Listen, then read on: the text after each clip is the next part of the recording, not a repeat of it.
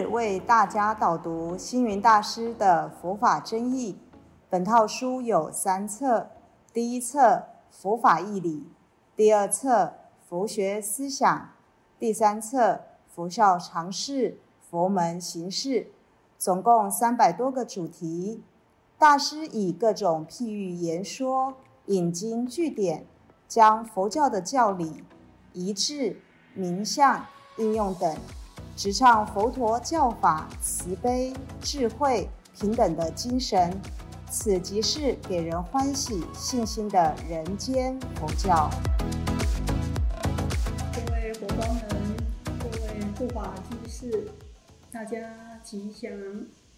今天的主题是毕竟空，我们分五点说明。第一，谈到。空是佛教最重要的思想之一。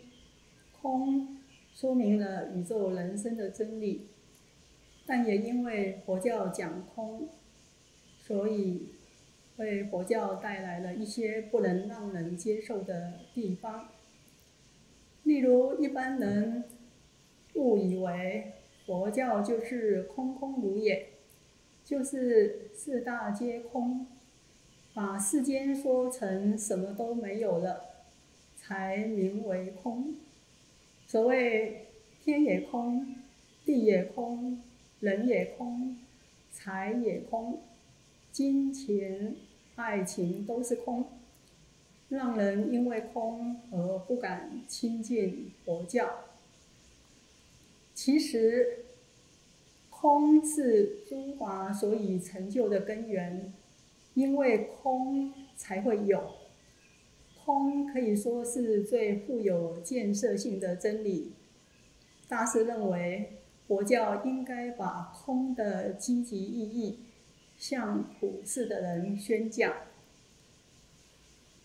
那空是佛教真理之极致，甚深微妙，很难用语言文字来描述，尤其。墨学所学有限，对佛学的理解不够透彻，加上又不善说，因此，如果讲说不够周详，请大家各位大德多多包涵宽谅。我们怎么样来理解空呢？首先要知道，佛法所说的空。不是一般所说的空空寂寂的空，也不是一般以为什么都没有的空。那么，空是什么？这个需要从佛陀所证悟的因缘法来显示。也就是说，如果我们能够了解因缘法，才能够了解空之所以为空。如果不知道因缘法，那么就没有办法通达空的真意。从这个角度切入因缘法的话，我们可以做这样的一个理解：佛陀证悟的因缘法是说明宇宙万法，包括我们人的生命，乃至一花一草，都是因缘和合而生起，而这个因缘。和合而生起的万法，因为不是自己独立存在，所以它不能恒常不变，不能自我主宰，它会随着因缘条件的改变而改变，乃至一旦因缘离散了，一切将复归于无。所谓缘聚则生，缘散则灭。也就是说，世间万法一切事物，既然是因缘条件组合，就会因为因缘条件的改变而改变。它本身没有自己的本性，没有自己的个性，也就是说，没有自己的自信。因为它无自信，所以说它是空。因此，佛教说空，是就万法既然是因缘条件之组合，就不会有自己的本性，就不会有自己实在的自信。这个角度来讲的，所谓万法缘起而有，自性本空，它是缘起性空的意思，并不是什么都没有的空。那也正因为诸法缘起无自性空。所以才能随着各种不同的因缘以及因果的辗转相生，而有变化无穷的宇宙生罗万象升起，就是所谓的性空缘起。所以佛教的空不是什么都没有的空，而是万法缘起而有，自性本空的意思。像龙树菩萨中论说：“诸法因缘生，我说即是空。已有空义故，一切法得成；若无空义故，一切则不成。因此，是因为正好是有空，所以一切法都能成立。如果不空，反而就什么都不成立。”我们现在以一朵花做例子，一朵花要先有种子的因，加上泥土、阳光、空气、水分、肥料，乃至人工照料等助缘，共同成就，才能发芽、茁壮、开花。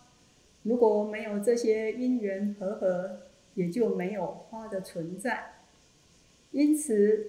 眼前看到的这一朵花，其实是因缘和合的假象，是因缘暂时存在的假有。花本身没有自己实在的自信，它的自信是空。正因为花的自信本空，因此同样的玫瑰花，可以透过品种的改良。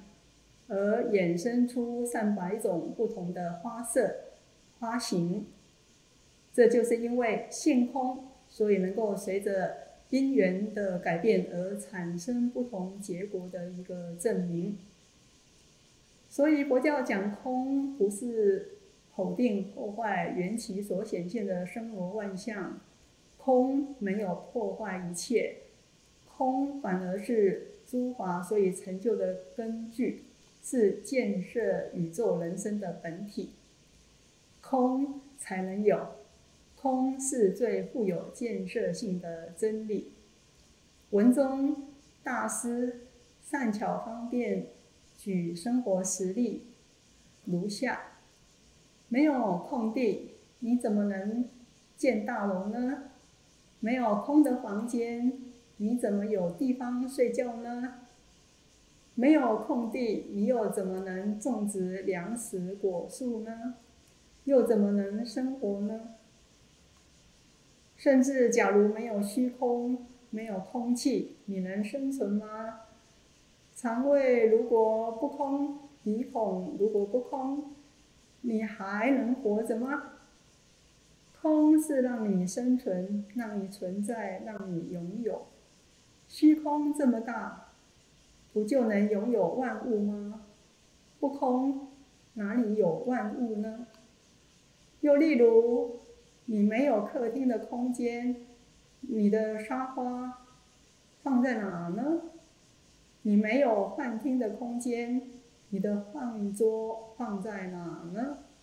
你没有房间，你晚上睡觉要露宿街头吗？就是露宿街头。也是要有空间啊，所以空是我们人生少不了的。我要喝茶，必须要有空的茶杯；我要吃饭，要有空的碗；我要坐下来，必须要有空的位置。我的口袋空了，我才能放钱；我有空间，我才能放办公桌办公。假如没有空，我就被逼得只有绝路一条了。可见空对我们是多么的重要。因此，空才能有，不空就没有。所谓真空真妙有。般若心经也说：色即是空，空即是色。意思就是说，空和有是不二的，要空了才能有，但有了也是空。所以，接着大师提到这个最究竟的毕竟空，毕竟就是救急、治急、最终极的意思。在佛教里面讲到空，有所谓的内空、外空、内外空、空空、大空、第一空。有为空、无为空、毕竟空等，总共有十八空。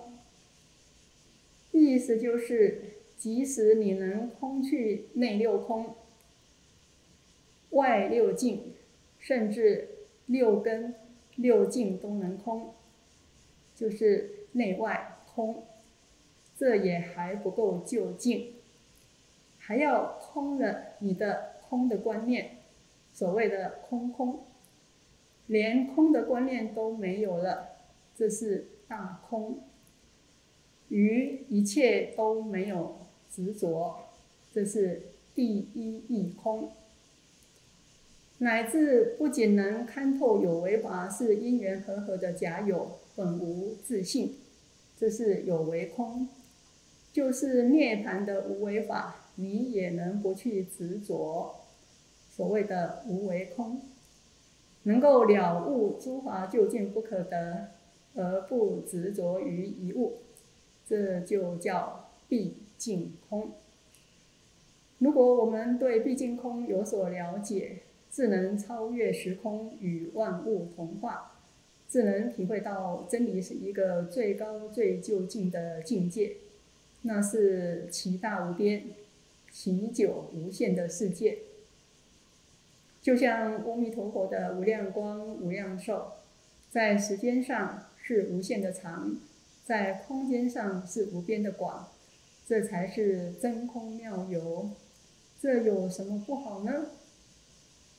以上是今天这一篇毕竟空，大家透过大师毕竟空这一篇文章内容的理解，相信都能对佛教空以及毕竟空的。真实的意义有更正确的认识。所谓平常一样窗前月，才有梅花变不同。如果我们有了空的体验，就能与宇宙万物融为一体。空对人生实在是太重要了。祝福大家都能把空积极面的意义内化到身心血脉之中，日常生活。中以这样的精神来实践三好是给六波罗蜜等菩萨行，自利利他。感谢大家的聆听，如有疑问，请于影片下方留言。祝福大家六时吉祥，深入金藏，智慧如海。